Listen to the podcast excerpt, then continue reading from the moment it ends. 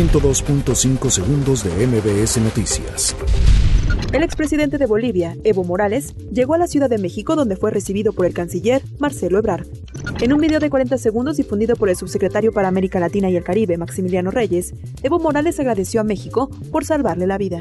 El coordinador de Morena en el Senado, Ricardo Monreal, informó que se repondrá la tercera votación para elegir al nuevo presidente de la Comisión Nacional de Derechos Humanos. El secretario de Relaciones Exteriores consideró que la colaboración en el caso Levarón es una buena oportunidad para elevar el tema de las armas estadounidenses que entran a territorio mexicano.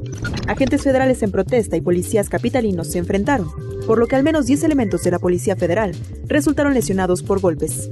La Secretaría de Seguridad y Protección Ciudadana rechazó el bloqueo de vialidades que realizan policías federales inconformes en inmediaciones del Aeropuerto Internacional de la Ciudad de México. El presidente de México, Andrés Manuel López Obrador, dio a conocer que el próximo 20 de noviembre se llevará a cabo un acto cívico en el Zócalo de la Ciudad de México, en el marco de la conmemoración del Día de la Revolución Mexicana. La Coordinación Estatal de Protección Civil de Chihuahua señaló que para este martes, el Frente Frío número 12 y su intensa masa de aire polar asociada favorecerán un descenso marcado en la temperatura. Fue sentenciado a 45 años de prisión Juan Armando N., de 58 años de edad, feminicida de la historiadora y antropóloga Raquel Padilla Ramos. Crimen ocurrido el pasado 7 de noviembre. Muchos de los jóvenes indocumentados conocidos como soñadores no son angelitos y algunos son criminales muy curtidos, afirmó este martes el presidente de Estados Unidos, Donald Trump.